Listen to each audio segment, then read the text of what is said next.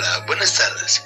Bienvenidos a Patrones Socioculturales de la Masculinidad Tradicional. Me presento, mi nombre es Gerardo y mis compañeras Marta. Hola. Y Cristina. Hola. El día de hoy, Marta nos hablará sobre la construcción social de la masculinidad. Bueno, para comenzar, eh, me gustaría un poquito eh, contextualizar sobre la masculinidad. La podríamos definir como identidad masculina, una construcción psicosocial enmarcada en un contexto histórico y social eh, concreto, que se conforma a través de la socialización de género diferenciada. Esto, en palabras más simples, pues tiene que ver con el hecho de nosotros cómo percibimos desde el momento en que enfrascamos tanto masculino como femenino y cómo hacemos las diferencias notorias desde que son niños, eh, con, desde que nacen y decimos, ah, este va a ser una niña, va a ser un niño y cómo, no sé, ponemos el rosita para las niñas y el azul para los niños.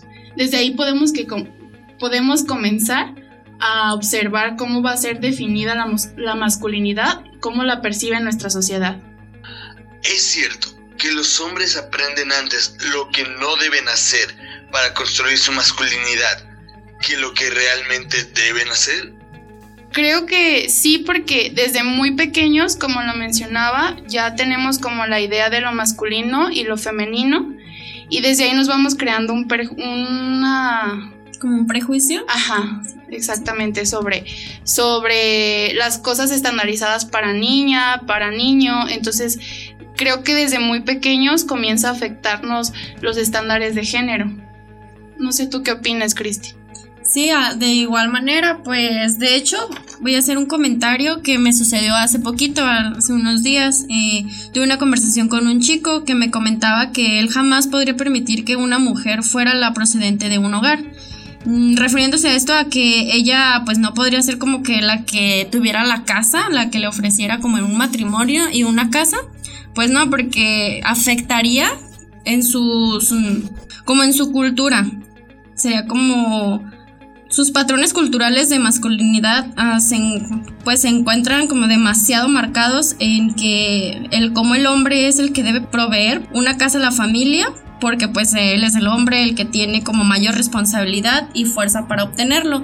A esto me decía que las mujeres como tal no, porque la mujer es la que debe de estar como, como en la casa, cuidando a los hijos y así, pues la verdad sí se me hizo como que demasiado, que a pesar de que estamos en pleno 2022, en la actualidad pues hay muchos hombres de, de 20, de 18 años que aún tienen como esa, esas ideologías. Sí, creo que sí va muy de la mano con esto de que es como una construcción social lo que normalizamos y que, bueno, desafortunadamente no solamente aquí en México, sino en varios países está como estandarizado y normalizado y tenemos ya bien encasillado la parte de las, como las actividades que realiza el hombre y las actividades que realiza la mujer y tienes razón. Es increíble que pues en pleno siglo XXI sigamos teniendo esos pensamientos de que pues la mujer se queda en el hogar y el hombre nada más es el proveedor. Entonces, también me gustaría hacer un poco de énfasis en qué tanto afecta esto como a nivel psicológico. Las ideas que, que a lo mejor desde pequeño te inculcan, tanto como hombre como mujer, y que tú creces con esos estándares, pero ¿qué pasa cuando tú no encajas en ese estándar? O cuando tú buscas a lo mejor ya en una relación y no estás de acuerdo con esos estándares marcados. ¿Cómo empieza como el conflicto, tanto personal como en las relaciones interpersonales? Sí, así es. De hecho, eh, platicando con el muchacho, pues al igual salió ese tema en que quizás no era como tanto el hecho de que la mujer tuviera más o tuviera menos, sino que él, sus sentimientos iban a ser más... Mm, se iban a disminuir por el hecho de, de él no sentirse como, como el complemento satisfactorio pues de él mismo, o sea, no, no se iba a sentir capaz y eso iba a hacer que llegara a un punto en el que podría desarrollar algún trastorno de ansiedad, alguna depresión y cosas así, o sea, y, Y bueno, ahorita sí se tiene como que un poquito más focalizado el aspecto de, de, ir al psicólogo, a terapia y así, pero pues hay muchas personas que al igual tampoco cuentan como con la economía o con el espacio o simplemente no tienen como esa cultura de decir, ah, pues voy a asistir porque lo necesito. Entonces en eso se focaliza una gran problemática hoy en día. Claro, las afectaciones que, que llega a haber y como lo mencionábamos, no solo para los hombres, sino también para las mujeres, ¿qué tanto llega a ser el impacto de esta situación? Bueno, para continuar vamos a escuchar una pregunta de nuestro compañero Gerardo. ¿Es cierto que los niños aprenden a ejercer el propio poder, extendiéndolo como una capacidad de controlar y ejercer un dominio sobre los demás? Pues sí, creo que desafortunadamente el hecho de que los niños crezcan en una familia con estas ideas, pues llega a ser como un poco perjudicial para ellos. Y el que tengan ese rol que los mismos adultos le llegan a imponer es después el hecho de que lo quieran reproducir, a lo mejor eh, como mencionábamos, ¿no? Desde pequeños en la escuela, de que ellos quieren mostrar su poder con esta masculinidad creada eh, y que llega a ser como un poco no sé, perjudicial, bueno, mucho, muy perjudicial, el hecho de, que pues tienes que hacer esto y, y, si haces, si tienes estas conductas, entonces eres macho y entonces está bien tu masculinidad y lo que es lo que te define como hombre. Eh, la verdad, en opinión personal, pues no concuerdo con eso. Creo que cada quien tiene derecho a llevar, a hacer como quiera hacer y no enfrascarse nada más en esta parte como de las de lo que la sociedad nos impone. ¿Podrías decirnos cuáles son los problemas más graves de los hombres?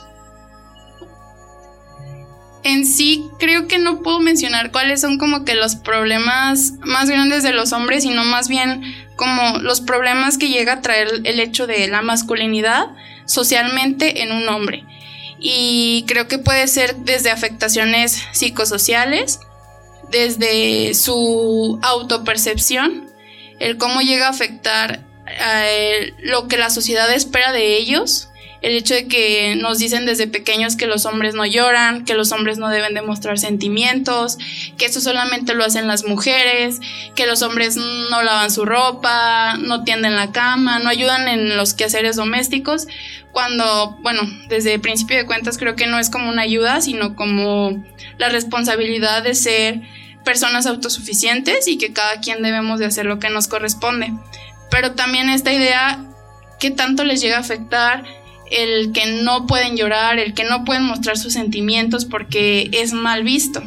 Ahí creo que entra mucho la parte de, de la educación, de la deconstrucción, como tanto como hombres como mujeres, eh, el cómo vamos a reconstruir los conceptos que ya tenemos, el cómo se va a hacer, cómo vamos a comenzar a normalizar y socializar las nuevas ideas que creo son un poco más amigables, un poco más correctas en cuanto a lo que los hombres y las mujeres deben de ser.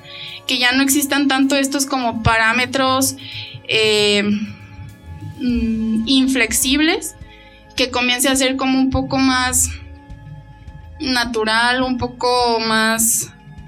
que lo percibamos como más común el ver a hombres demostrar sus sentimientos, el ver a mujeres a lo mejor desarrollándose en ámbitos que antes eran exclusivamente de hombres. Simplemente, no sé si estés al tanto, Cristi, hace unos días veía un ejemplo de la chica que es la primera astronauta mexicana. Entonces, esos estándares que estaban donde antes eran únicamente hombres, pues que ahora comencemos a verlo como más normal y que aplaudamos el hecho de que lleguen mujeres y a la parte contraria también cosas que eran exclusivas de, de, mujeres, este, que se empiece a ver como más natural cuando un hombre dice que se encarga del hogar, ¿no? Sí, así es, de hecho, sí. Bueno, para continuar, este, creo que nuestro compañero Gerardo tiene algunas preguntas para ti, Cristi. ¿Podrías mencionar el nombre de la institución a cargo? Claro que sí. Eh, una de las instituciones es la Secretaría de Igualdad Sustantiva entre Hombres y Mujeres. En este caso, bueno, platicando un, poquito, hicimos una investigación sobre las eh, instituciones que abordan un poquito este tema de masculinidad en la Secretaría de Igualdad Sustantiva entre hombres y mujeres.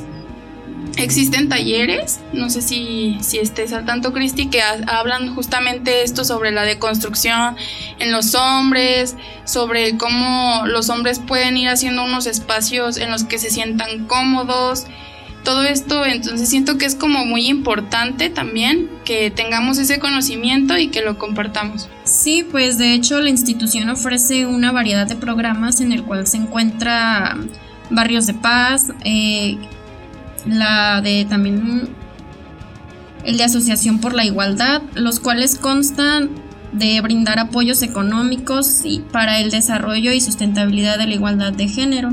Al igual también ofrecen un Mm, violentómetro, el cual establece los indicios de la violencia dando talleres de la masculinidad. No sé si tú habrás escuchado acerca de esto. Sí, la verdad es que se me hace muy padre porque también como que complementan el hecho de que si socializar un poco este eh, esquema, por ejemplo, del violentómetro, pero también la parte en la que complementan con talleres, eh, incluso se pueden llevar los talleres a empresas. Eso me tocó escucharlo hace algún tiempo ya donde si se requería, eh, las empresas podían ponerse en contacto y llevar el taller a los lugares donde en su mayoría había hombres, como también para comenzar a hacerlos conscientes de estos temas tan importantes y que siento que hoy en día siguen siendo un tabú. Afortunadamente pienso que vamos avanzando en esta materia, pienso que sí han estado existiendo resultados y más en los últimos tiempos, pero como más como por la parte de mm, esa presión a lo mejor social que ha existido, creo yo, pero sí se me hace muy padre que empecemos como a visualizar eh, estos temas y hacerlos cada vez compartirlos, sobre todo con las generaciones más jóvenes. ¿De qué manera intervienen? Pues mira, como trabajador social, él busca intervenir en la problemática para disminuir las diferentes fuentes de violencia, así como como velar por el respeto, ¿no? Como tal, pues la integridad del ser humano, pues, ya que considero yo que es uno de los aspectos más importantes, la integridad y el respeto que se, que se le debe de dar al ser humano como tal. No sé tú qué opinas, Mar. Sí, la verdad es que creo que el dignificarnos como personas, pues es lo más importante. El saber que cada, cada persona, independientemente de su género, es digna de, respeto, de igualdad, de igualdad de oportunidades. Siento que es como una de las cosas más vitales que aquí no tiene nada que ver si eres hombre, mujer, etcétera. Simplemente, pues, eres un ser humano y tienes derechos.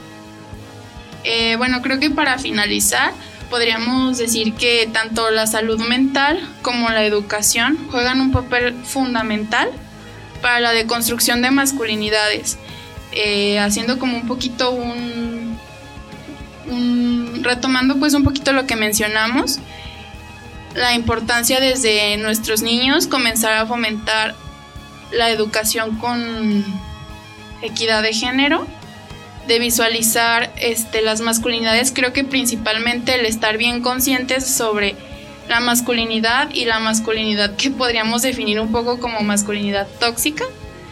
No sé qué opines, este, Cristi, como la parte esta en la que, bueno, sí, es la, masculinidad es una deconstrucción social, entonces, ok, existe, pero hasta qué punto ya se convierte como en masculinidad tóxica, algo que ya no nos hace bien, algo que socialmente, o sea, no nada más como a nosotras como mujeres, sino que socialmente es perjudicial.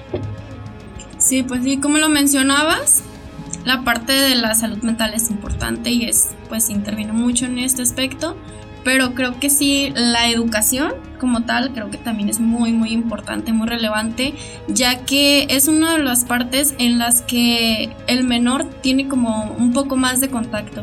La familia claro que también interviene demasiado y así, pero la educación que se le brinda es como el como la parte fundamental que tendrá el menor pues para su desarrollo y pues su incremento intelectual que, va a desarrollar a, futuro, ¿no? Y pues la verdad, los jóvenes y los, adolescentes, los adolescentes, perdón, y los niños, pues son como tal el futuro de hoy en día, o sea, son las nuevas generaciones y siento que a ellos son a los que primordialmente se les debe de, de tener como estas, estas pláticas, estos talleres para poder ir generando un cambio, ¿no? que se vaya haciendo un poquito menos el, arraigo que hay de pues de eso, de la masculinidad, las, las culturas, las ideologías un tanto machistas que se encuentran hoy en día. Claro, creo que podríamos concluir diciendo que se pueden como que complementar tanto la salud mental como la educación que irían de la mano para pues tratar estos temas y como lo mencionabas, no solo socialmente, sino también comenzar desde lo personal y después poco a poco irlo transmitiendo a lo mejor con nuestra familia, con nuestras primeras personas de contacto cercano y después a la sociedad. Pero sí, como que lo más importante sería tener en mente que son, o sea, como conceptos que pueden ir de la mano y que podemos empezar, si queremos hacer realmente un cambio, podríamos empezar desde nosotros mismos. Sí, así es. Al igual, pues no olvidar como el lado de analizar las instituciones que, tenemos hoy en día, porque pues la verdad sí es muy favorable esa, esa parte que contamos con las instituciones. A veces pues sí, no se tiene como mucho conocimiento de tal, pero las hay y pues promoverlas. Claro, la importancia del conocimiento, de repente sí llegamos a desconocer a lo mejor.